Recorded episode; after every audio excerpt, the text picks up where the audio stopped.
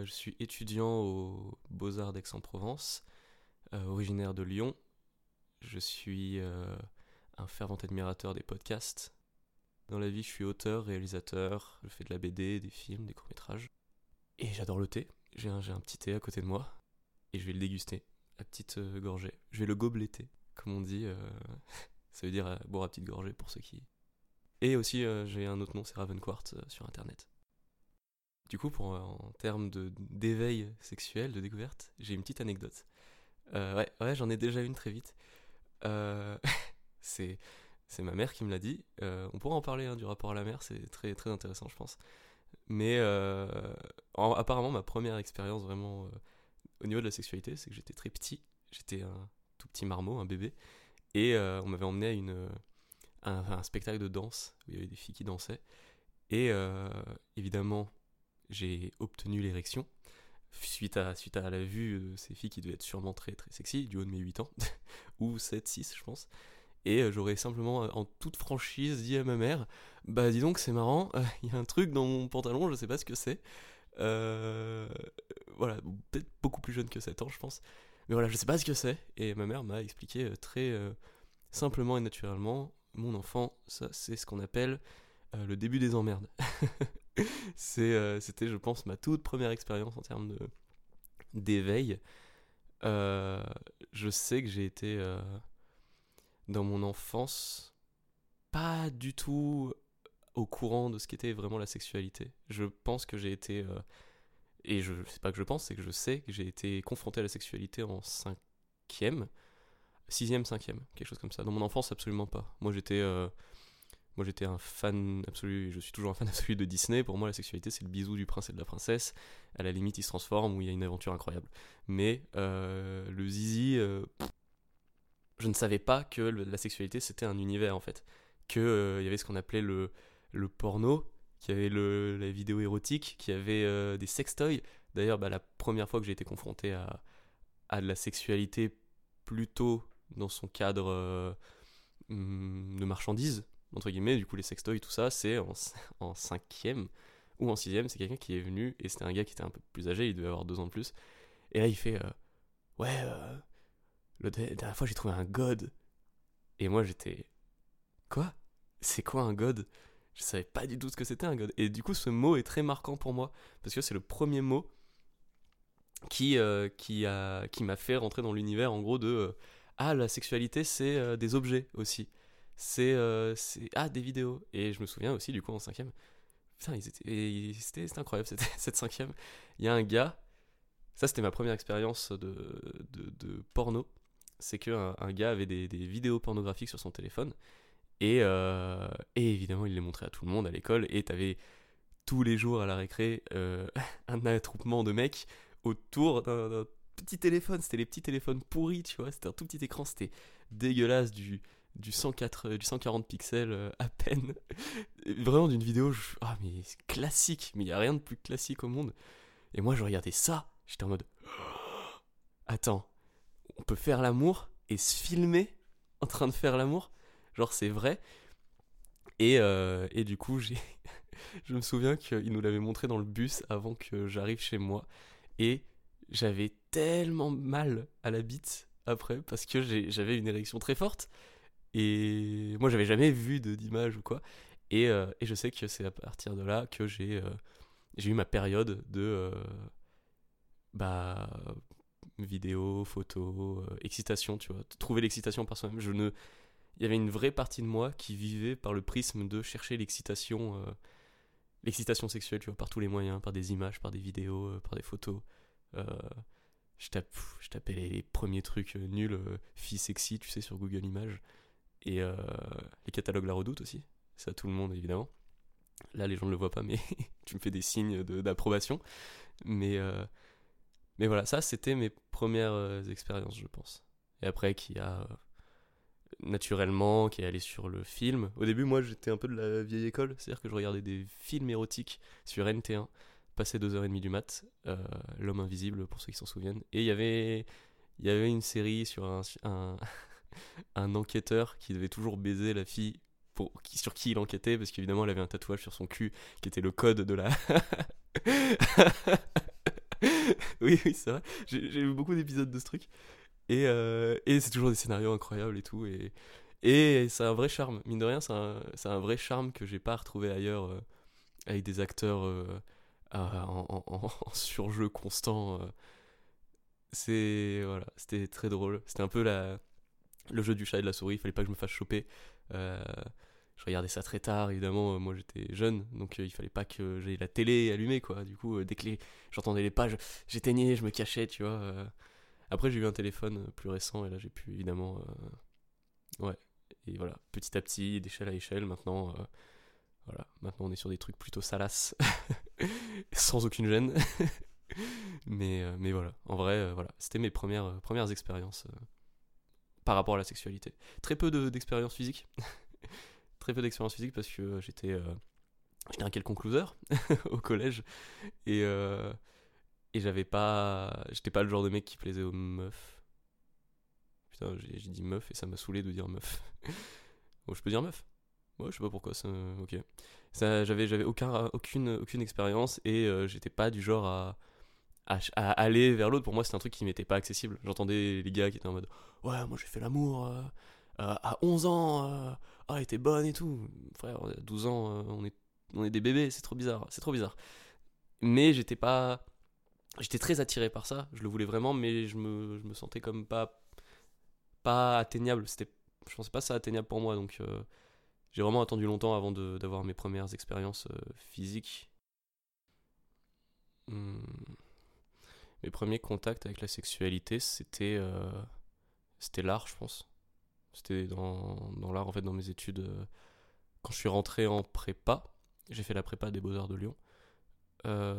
j'ai été confronté à déjà au modèle vivant, à la nudité des gens et euh, je me souviens que euh, ça a été un, un, vrai moment euh, bouleversant. Parce que je me souviendrai toute ma vie de la première fois où j'ai eu un cours de modèle vivant. C'était une femme qui était arrivée, magnifique, genre vraiment magnifique de ouf. Et, et je, je pensais pas qu'elle allait se mettre nue. J'étais en mode, bah, elle va se mettre en sous-vêtements au, au mieux, tu vois.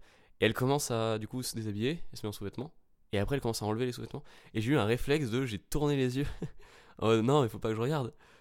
Euh, et, en fait, si. Et mon premier compte de modèle vivant était très perturbant. Parce que je. C'était la première fois où j'étais confronté à la nudité de quelqu'un sans qu'il y ait euh, un rapport vraiment sexuel ou quoi. Et du coup, ça m'a beaucoup aidé à appréhender le sexe très différemment après. Parce que euh, quand tu enchaînes l'art comme ça, les, les, études et tout, tu te rends compte que le corps aussi n'est pas que objet de désir, n'est pas que objet, charnel, mais aussi objet d'observation, objet de réflexion et tu le vois extrêmement différemment. Et le fait est aussi que j'ai été que avec des, femmes euh, dans ces études, euh, bah, j'avais un tout autre rapport parce que euh, c'est vraiment ce moment-là où ma sexualité a commencé à s'éveiller vraiment, purement physiquement. Et je me rappelle que mes premières soirées, certaines de mes premières soirées, j'étais que avec des, filles qui ont parlé de cul. Et moi, j'avais pas d'expérience. Et elles, elles parlaient de cul avec leur expérience de, de filles. Donc c'était super drôle. Parce qu'au final, j'ai beaucoup plus parlé de cul avec des, des filles qui l'avaient fait avant moi et qu'avec des mecs qui l'avaient fait avant moi. Parce qu'avec les mecs, il y avait toujours ce truc un peu tabou presque. Et, euh, et aussi dans mon groupe d'amis proches, on n'était pas non plus des gros baiseurs. Donc euh, vraiment, euh, vraiment, il n'y avait pas trop ça. Mais oui, mes premières expériences vraiment auditives, de, de toucher, de physique, de, d'en apprendre plus, tu vois. Genre de plus être simplement dans je cherche le, l'excitation, mais je cherche à comprendre comment ça marche c'était vraiment des, des, des, filles qui me l'ont apporté, quoi, de leur expérience à elles. Et, et au final, mine de rien, je pense que ça m'a énormément euh, fait évoluer là-dedans parce que j'ai. J'ai. Les premières fois que j'ai fait l'amour, j'avais 18 ans. Donc j'étais, c'était après ma prépa. Genre vraiment première année d'études supérieures. j'avais vraiment envie de faire l'amour. J'avais vraiment cette envie de faire l'amour qui était toujours présente de j'ai envie de savoir en fait. J'ai envie de savoir ce que c'est. Putain, je. Putain, j'ai 18 ans, euh, ce qui est vraiment jeune en soi. C'est pas si, c'est pas si tard. Tu sais, on se. Voilà, mais tous les gens depuis 16 ans, ils arrêtent pas de te dire ouais, c'est le meilleur truc du monde et tout. Toi, t'es en mode bah super, j'aimerais bien voir. Et. Euh, et je me souviens que euh, j'étais, j'étais avec quelqu'un du coup à cette époque qui a eu beaucoup de, problèmes d'ordre sexuel avant. et il fallait, il fallait être il fallait être super consciencieux, il fallait être super euh, délicat, il fallait être super euh, patient et tout. Et je me souviens que j'étais euh, vraiment pris entre l'envie vraiment de faire l'amour et le besoin important qui était de tu ne feras pas bien l'amour si l'autre n'est pas bien à l'aise. Donc vraiment, ça a pris presque, je sais pas, un mois et demi, deux mois de simple préliminaire pour se mettre à l'aise et tout. Et je sais qu'après cette expérience-là, j'ai un truc vraiment fort de, de prendre soin de l'autre avant de, d'entamer quoi que ce soit euh, euh, de cet ordre-là. Et peut-être que c'est ça m'a un peu perturbé sur ma sexualité après, mais, euh, mais en tout cas, voilà, je pense mes premières expériences à quoi, comment je les décrirais.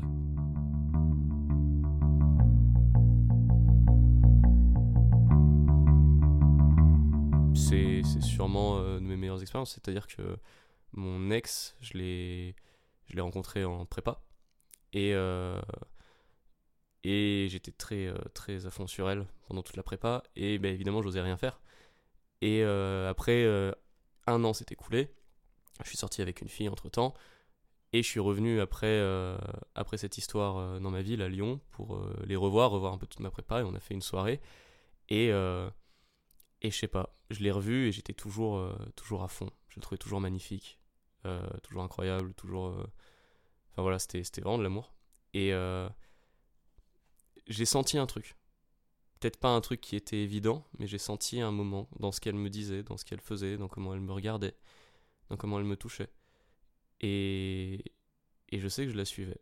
J'avais envie d'être avec elle. Tu sais, c'est ce moment où la personne, elle part deux minutes de la soirée et tu fais, elle est où, elle est où, elle est où? Et tu, tu essayes de la retrouver, tu vois.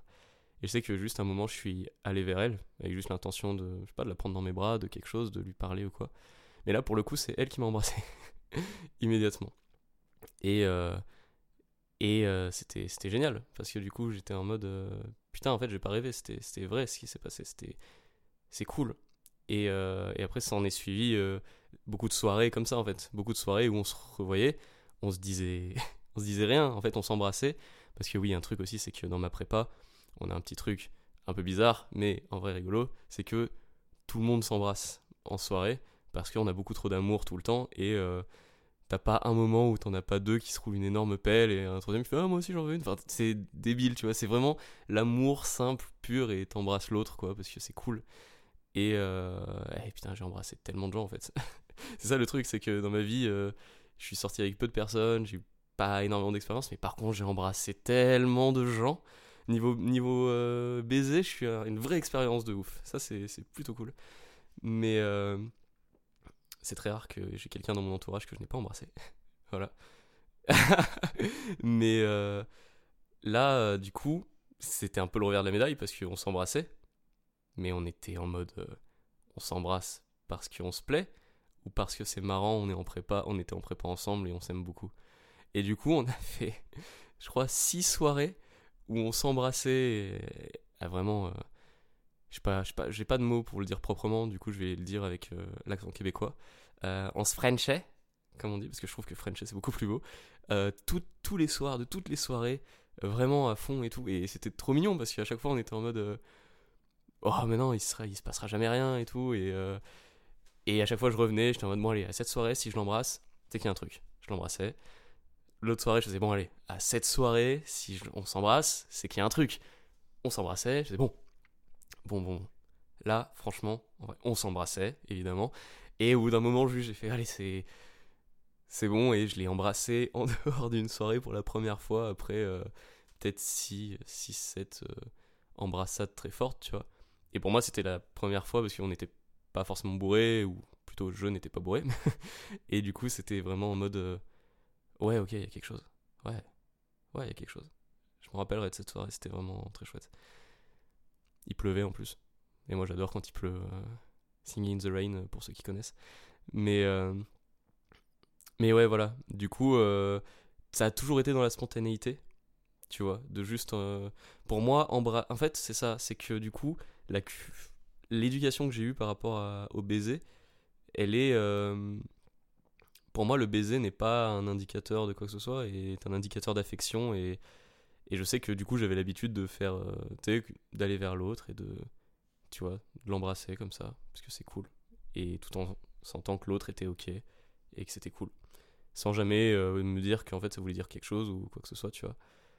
Et là, aujourd'hui, bah, maintenant je, que je suis célibataire depuis peu, je me remets à, la drague, mais plus classique, quelque chose que j'ai jamais, pour le coup, que j'ai jamais expérimenté.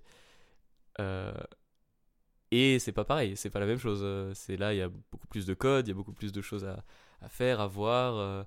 J'aimerais aussi aller vers des gens, pas forcément les plus évidents, parce que je me dis que rencontrer des gens comme ça, c'est cool aussi. Je sais que la dernière fois, la dernière soirée que j'ai fait à Lyon, dans ma ville, j'étais avec ma meilleure amie. On a. j'ai crushé, j'ai crush sur, sur une fille. Et ma meilleure amie aussi a crush sur cette fille. Et du coup, on était en mode Ah putain. Et moi, je revenais d'un voyage de deux semaines. Je puais, j'avais pas coupé ma barbe, mes cheveux, c'était le prince de Bel Air version moche. Et. Et du coup, j'étais en mode, elle me plaît trop, mais impossible. Parce qu'à côté de moi, il y avait ma meilleure amie, magnifique, incroyable. Euh, elle c'était bombée de ouf. Elle était euh, splendide. Et genre, juste. Euh, je la vois, je la vois qui, elle, pour le coup, j'aimerais bien raconter ses expériences. Je pense qu'elle la fera beaucoup rire. Que je, quand je lui dirai que j'ai parlé de ses expériences dans un podcast. Elle, elle est très dragueuse. Et vraiment, elle a eu beaucoup, beaucoup, beaucoup, énormément d'expériences c'est très drôle parce qu'on est très opposés sur, sur ces choses-là, mais on, on, est inséparables de fou. Et, et du coup, elle fait quatre clins d'œil, tu vois. Quatre trucs, quatre regards, quatre machins. La fille, euh, vois, elle rigole, tu vois. Je dis, ah putain. Ah, elle est forte. Non, elle est forte. Bravo, bravo. Je m'incline. Elle va fumer une clope, ma meilleure amie. Et du coup, je suis tout seul un moment parce que je bois ma pinte pour la finir. On, allait, on était sur le départ. Et je vois la fille qui me, qui me regarde. Du coup, moi, je me dis, euh, comment on fait dans les films américains déjà? Ah ouais, faut regarder, faire un petit sourire, tu vois. Je fais un petit sourire. Et là, la fille, elle fait ce mouvement de.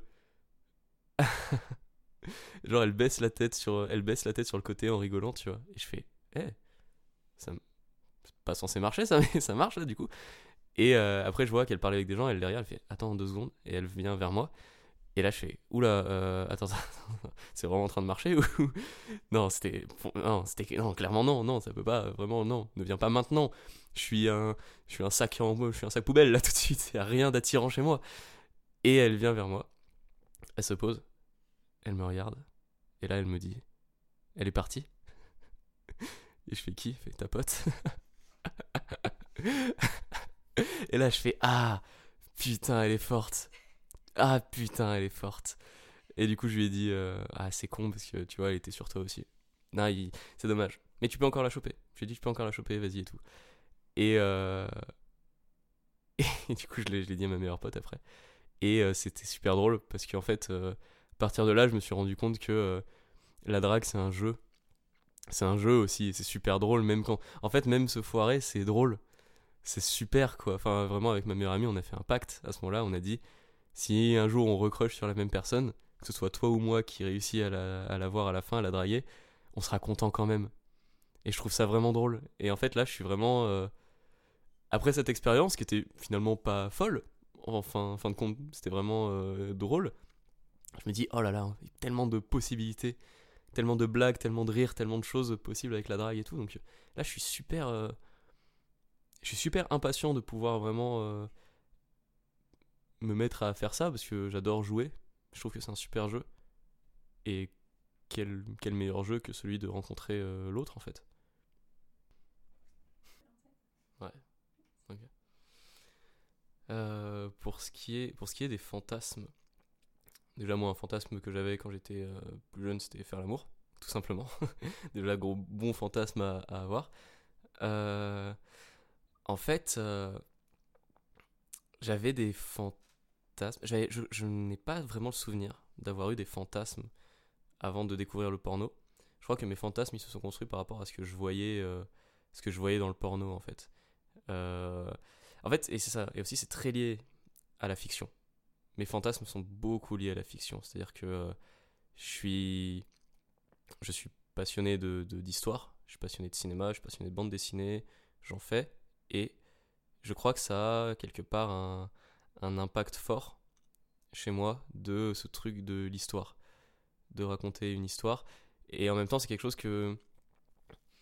C'est quelque chose que j'aime regarder, mais que je ne pense pas que j'aimerais faire, tu vois. Genre du jeu de rôle, tout, tout bêtement, tu vois, ce truc euh, bête du simple scénar, tu vois. Moi, tu me mets une ligne de, de, scénar de. euh, voilà, il y a, y, a, y, a, y, a, je sais pas, c'est l'infirmière ou c'est la prof sexy, tu vois, ce genre de truc. Quand j'étais quand j'étais euh, collège-lycée, j'étais vachement sur la, prof ou quoi. Parce que j'étais très amoureux euh, d'une de mes profs. Et euh, il n'écoutera sûrement jamais ce podcast, mais euh, un gars dans mon école. Ah, c'était terrible. Il y a un gars dans mon école qui avait sa mère au conseil de classe.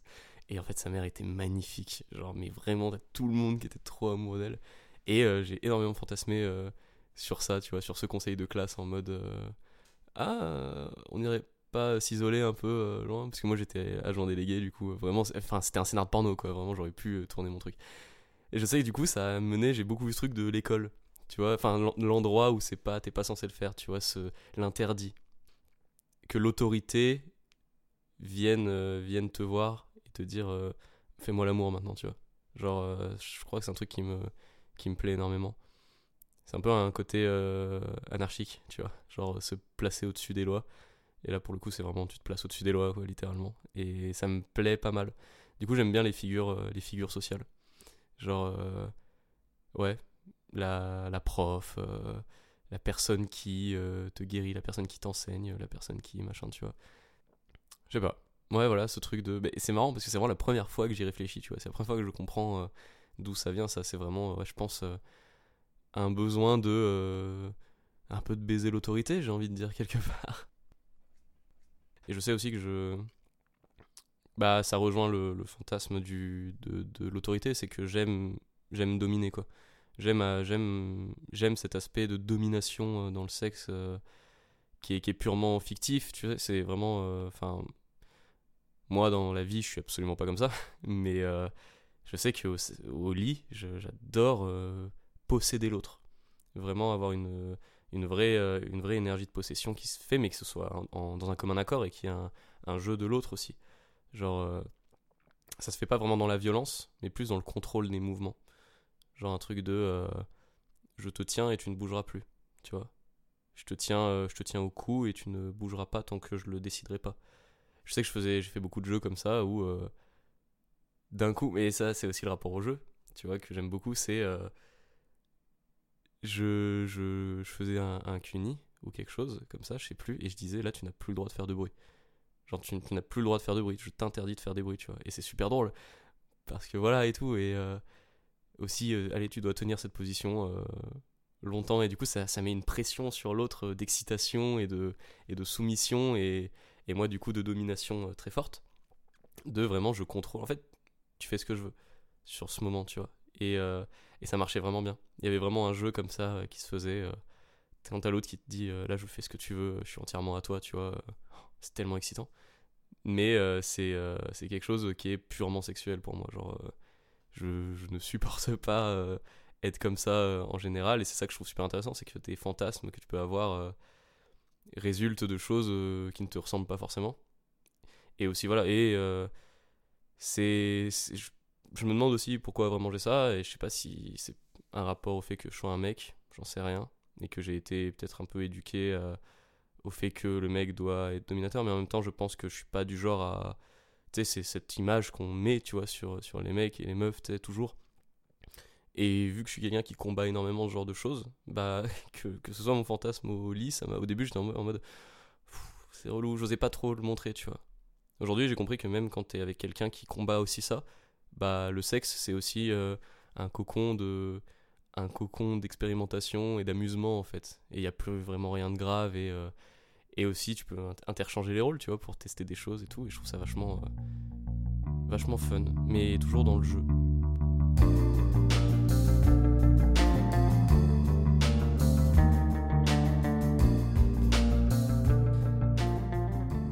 La famille c'est un thème je pense qui est central dans même pas que ma sexualité, mais juste l'approche entière de, de mon monde, c'est que euh, ma famille a-t-elle été une bonne porte d'entrée pour le sexe? J'ai envie de dire oui et non, parce que j'ai euh, des relations familiales extrêmement chaotiques. Du, du fait est que euh, on a énormément de différends dans beaucoup de choses, et, euh, et mes parents étant ce qu'ils sont, ont beaucoup de mal à s'ouvrir à leurs enfants et leurs enfants ont beaucoup de mal à s'ouvrir à eux. Il y a un vrai, euh, un vrai marquage et en même temps il y a un amour familial qui est présent, mais une sorte de, euh, de non-empiètement euh, sur l'autre, presque à la limite de l'ignorance ou de, du, refus, du refus presque d'aider. Si, enfin, si ça peut te, te, te, toucher personnellement, tu vois. Je sais que du coup je n'ai jamais vraiment parlé à mes parents de ça je n'ai jamais demandé des conseils à mes parents, mes parents ne m'en donnaient pas des conseils. Euh, mon plus vieux souvenir de ça, c'est euh, la première fois que euh, j'ai demandé à mon père de m'expliquer, parce que voilà, j'étais déjà un peu vieux, et comme je l'ai dit, enfin je sais pas si je l'ai dit, mais voilà, mon éducation finalement n'a pas été vraiment faite par mes parents, mais plus par la télé, les films, les séries, les histoires que je lisais, et là-dedans évidemment il y a toujours cette scène où le père il arrive et écoute-moi Bobby, je vais te raconter comment fonctionnent les filles. Tu vois, ce truc de scène américaine. Euh. Et moi, j'ai jamais eu ça, et même mes potes avaient un peu ça, tu vois. Dès qu'ils avaient une question, les parents, au moins les parents racontaient leurs histoires à leurs gamins, tu vois. Moi, j'avais pas ça. Mes parents ne parlaient pas de leurs histoires. Du coup, un jour, euh, je suis allé voir mon père et je lui ai dit est-ce que tu vas un jour me dire comment les choses marchent? Alors je le savais déjà. C'était juste purement parce que je voulais entendre mon père le dire, tu vois. Et je me souviendrai toute ma vie de sa phrase. Il m'a regardé, il m'a fait Bah, c'est pas à moi de faire ça. Et là, j'étais. Je crois c'est le moment où j'ai dit Allez hop, c'est fini, c'est terminé, euh, je vais apprendre la vie de mon côté. ça ira très bien, je pense. Et euh, donc, mine de rien, non, j'ai jamais eu aucun conseil de mes parents là-dessus, aucun truc, et je pense que ça m'a pas mal perturbé parce que, comme j'ai dit, toutes mes expériences c'était les films, les séries, les trucs, et ça ne marche pas comme dans les films, et ça ne marche pas comme dans les séries. Et euh, du coup, j'avais personne d'autre à qui en parler que mes amis. Et en fait, moi, euh, du coup, familialement, ce qui se passe, c'est que j'ai. Enfin, pour moi, une vraie famille, euh, comme je la voyais dans le cinéma, c'était. J'adore ma famille biologique, évidemment, c'est sûr. Mais ça ne. Ça peut pas remplacer ça, tu vois. Quand t'as pas eu une écoute, quand t'as pas eu un, des conseils, quand t'as pas eu une éducation, tout ça, je pense que l'amitié, euh, l'amitié, elle, elle, devient famille à ce moment-là, quoi. Et d'ailleurs, je les embrasse tous très fort. Mais oui. Ouais, j'aurais peut-être dû parler d'eux euh, directement. Mais ouais.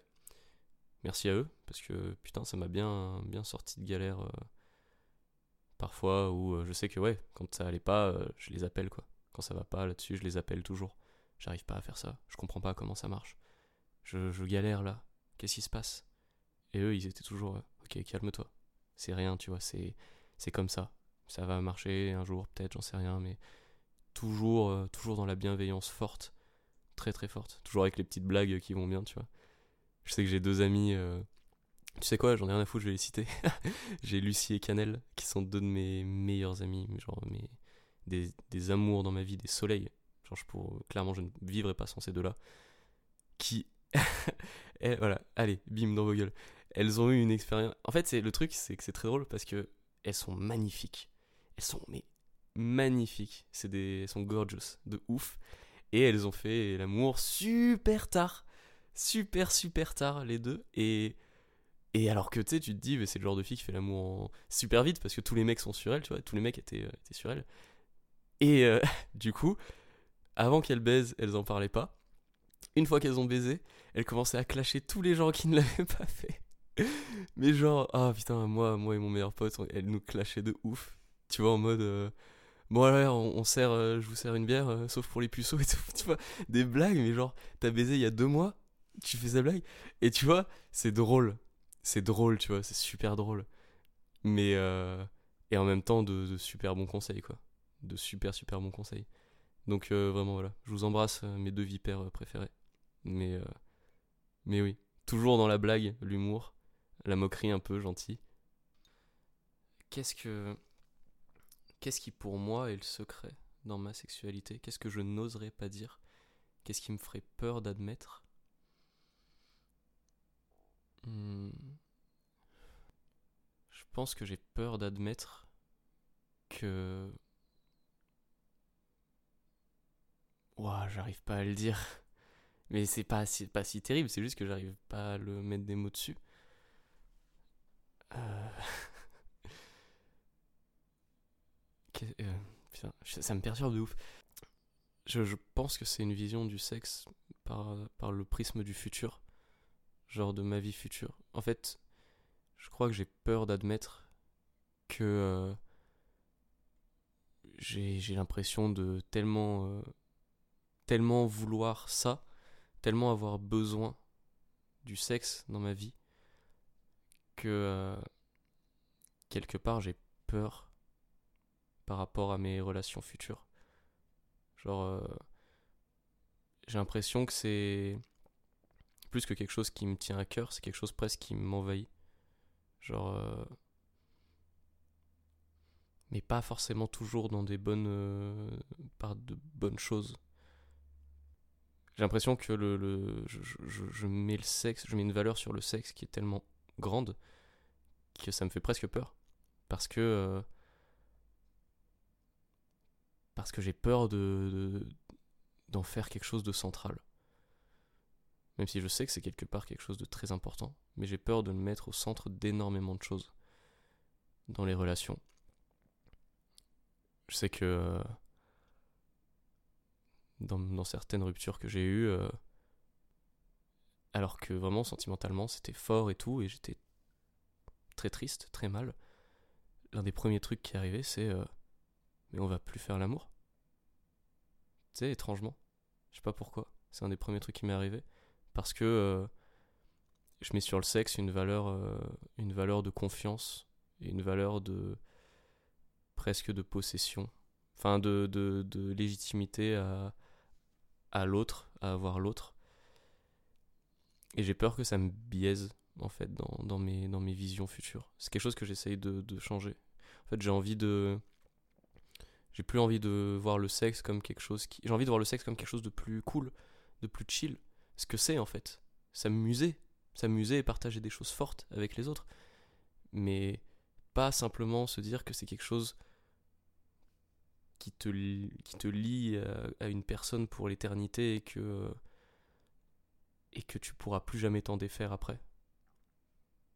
Et je pense que euh, je, me dis souvent que j'ai une vision du sexe très euh, chill, open, et qu'au final je me rends compte que, euh, que ça, en fait, parfois le sexe, je le vois comme quelque chose qui est, qui est de l'ordre de la possession. Tu vois, qui est quelque chose de tellement, tellement fort que tu dois l'avoir pour moi et pour personne d'autre si tu es avec moi. Et ça, c'est évidemment ce qui cause, euh, ce qui a causé beaucoup de destruction dans, mes couples. Et aujourd'hui, bah récemment, très récemment, j'ai pour la première fois fait l'amour sans qu'il y ait un attachement de, d'ordre amoureux, sans qu'il y ait quelque chose comme ça, et c'est la première fois que j'ai fait ça, sans qu'il y ait un truc de... Euh, pas, on fait l'amour parce que on est l'un pour l'autre et on est l'un à l'autre, tu vois. Et euh, c'est cool, en fait. Et j'ai vraiment envie de travailler là-dessus fort. C'est pour ça aussi que, comme j'en parlais, j'ai très hâte d'être dans la drague, d'être dans le jeu, tu vois, et de découvrir un peu. De découvrir ce que c'est le sexe autre que simplement un outil ou un quelque chose qui, qui se pose dans un couple comme quelque chose à faire et qui vous lie. J'ai plus envie de voir ça comme ça. Je pensais ne jamais être confronté à l'inceste dans ma vie. Parce que euh, l'un des pour moi c'est l'un des sujets les plus graves. Enfin je je trouve que c'est l'un des sujets les plus graves quand c'est dans quand tu entends des histoires d'abus de, de, gens qui font ça. Et, euh, et j'y étais euh, confronté, mine de rien.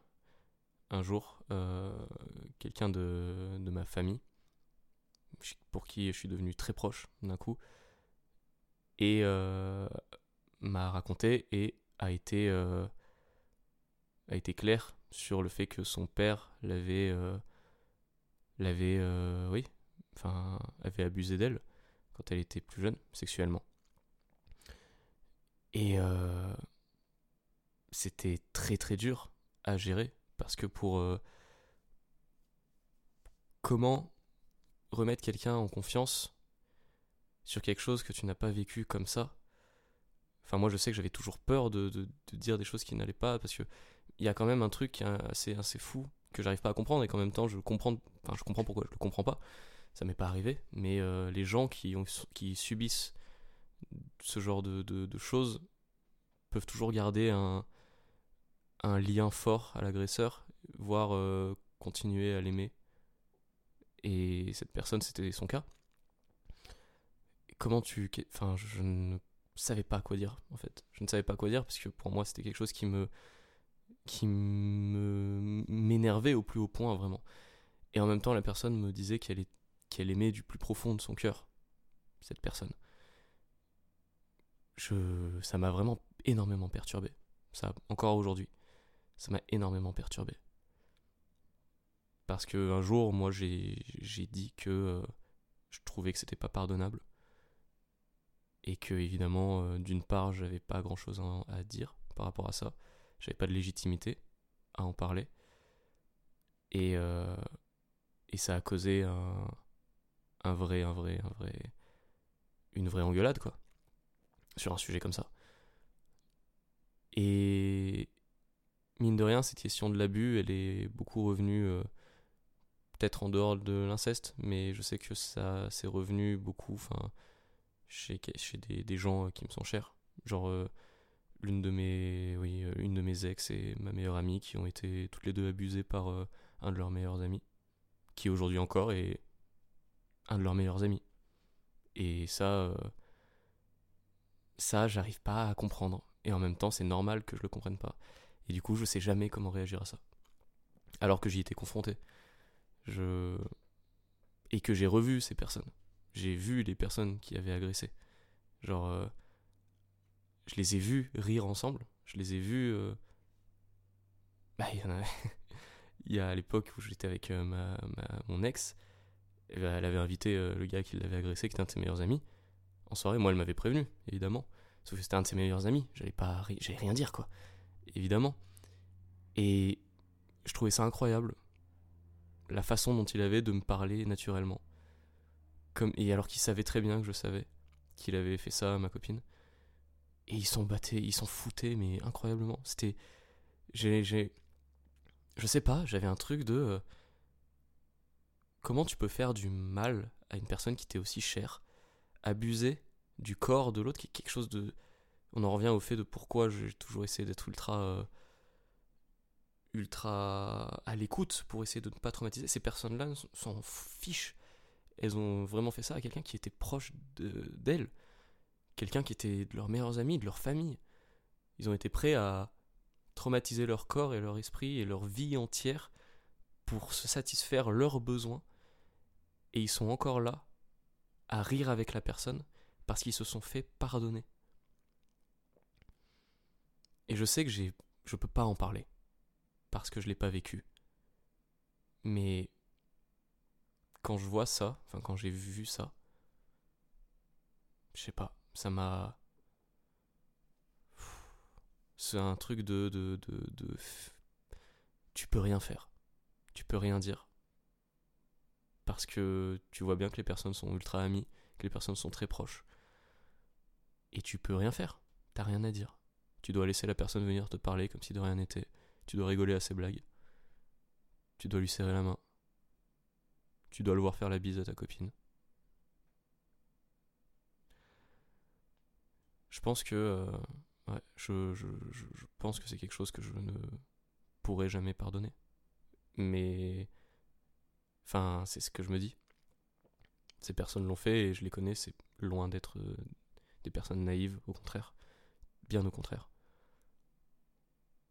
Et du coup, c'est assez dingue à quel point les sentiments euh, peuvent prendre le pas. Et je sais pas si c'est un moyen de se sécuriser ou c'est un moyen de, de reboucher le trou du trauma ou j'en sais rien, ou si c'est de ne pas perdre la personne, parce qu'elle a été trop chère à nos yeux pendant longtemps, et que ça pourrait foutre un bordel dans la famille. Je sais que j'ai vu ça déjà, quelqu'un qui me disait euh, ça, je le dis pas parce que j'ai pas envie que ma famille le sache, parce que j'ai pas envie que quelqu'un de sa famille qui l'avait euh, agressé sexuellement, j'ai pas envie que ça se sache dans ma famille, j'ai pas envie de détruire ma famille. C'est vrai ça. T'as une, en fait, ça t'arrive et d'un coup, t'es la victime et en plus, tu seras potentiellement la personne qui va détruire ta famille. Parce que c'est toi qui. Il a que toi qui peux le dire. comment tu peux te dire je vais faire subir ça à quelqu'un que j'aime à moins d'être euh, d'un égoïsme, c'est même plus de l'égoïsme en fait. C'est euh, c'est je sais pas, je sais même pas quoi en dire en fait. Oui, ma plus grande peur, c'est d'être l'agresseur. Ma plus grande peur, c'est d'être une personne qui agresse parce qu'elle a pas vu, pas compris. Bah, je pense que ce serait ça. Je me vois pas agresser quelqu'un. Je me vois pas du tout faire ça. Et du coup, si jamais je me projette et que je me dis que j'avais, je fais quelque chose comme ça, je pense que ce sera parce que j'ai pas vu ou parce que j'ai pas fait attention. Et c'est notamment pour ça que dans la sexualité, et même au-delà, je, veux faire attention le plus possible à ne pas blesser l'autre. Parce que j'en ai marre que les autres soient blessés pour ça. Et j'en ai marre que les autres... Euh, j'en ai marre que les, gens deviennent des victimes de certaines personnes qui qui sont pas capables de, de, réfléchir de prendre soin de, de l'autre. Qui se disent Ah, c'est pas grave, c'est ma pote. Ah, c'est pas grave, c'est ma fille. Ah, c'est pas grave. Ben si, c'est la chose la plus grave au monde. Non, mais je veux dire, la personne a peur. Il y a une peur en fait qui naît. Enfin, moi, c'est ce que j'ai vécu avec la personne euh, qui avait vécu ça, tu vois. Il y a eu une grosse peur de son corps, que l'autre touche son corps, que quelqu'un touche que ça ravive des souvenirs. Donc, ouais, j'ai peur. Mais j'essaye de tout faire pour ne jamais que ça arrive. Et j'aimerais bien aussi empêcher que ça arrive ailleurs, mais on n'est pas un super-héros. J'aimerais bien voir à travers les endroits et voir euh, les problèmes. Non On peut pas trop. Coucou, c'est Léa Desmith. Donc c'est la fin de cet épisode de Sensible. J'espère qu'il vous aura plu et qu'il vous aura apporté un petit peu de compréhension envers vous et envers d'autres gens. Mehdi, je te remercie à nouveau pour ta confiance et bravo à toi de t'être livré comme ça. C'est pas évident. Si vous avez envie de faire partager votre témoignage et que vous pouvez vous déplacer dans les environs de Marseille, n'hésitez pas à m'envoyer un mail à l'adresse suivante podcast.sensible@gmail.com. Le générique a été réalisé par Gabriel Sino, merci beaucoup, et il a été pensé par nous deux. Euh, ce podcast a été créé, réalisé et monté par Léa Desmith. Merci pour votre écoute et à bientôt.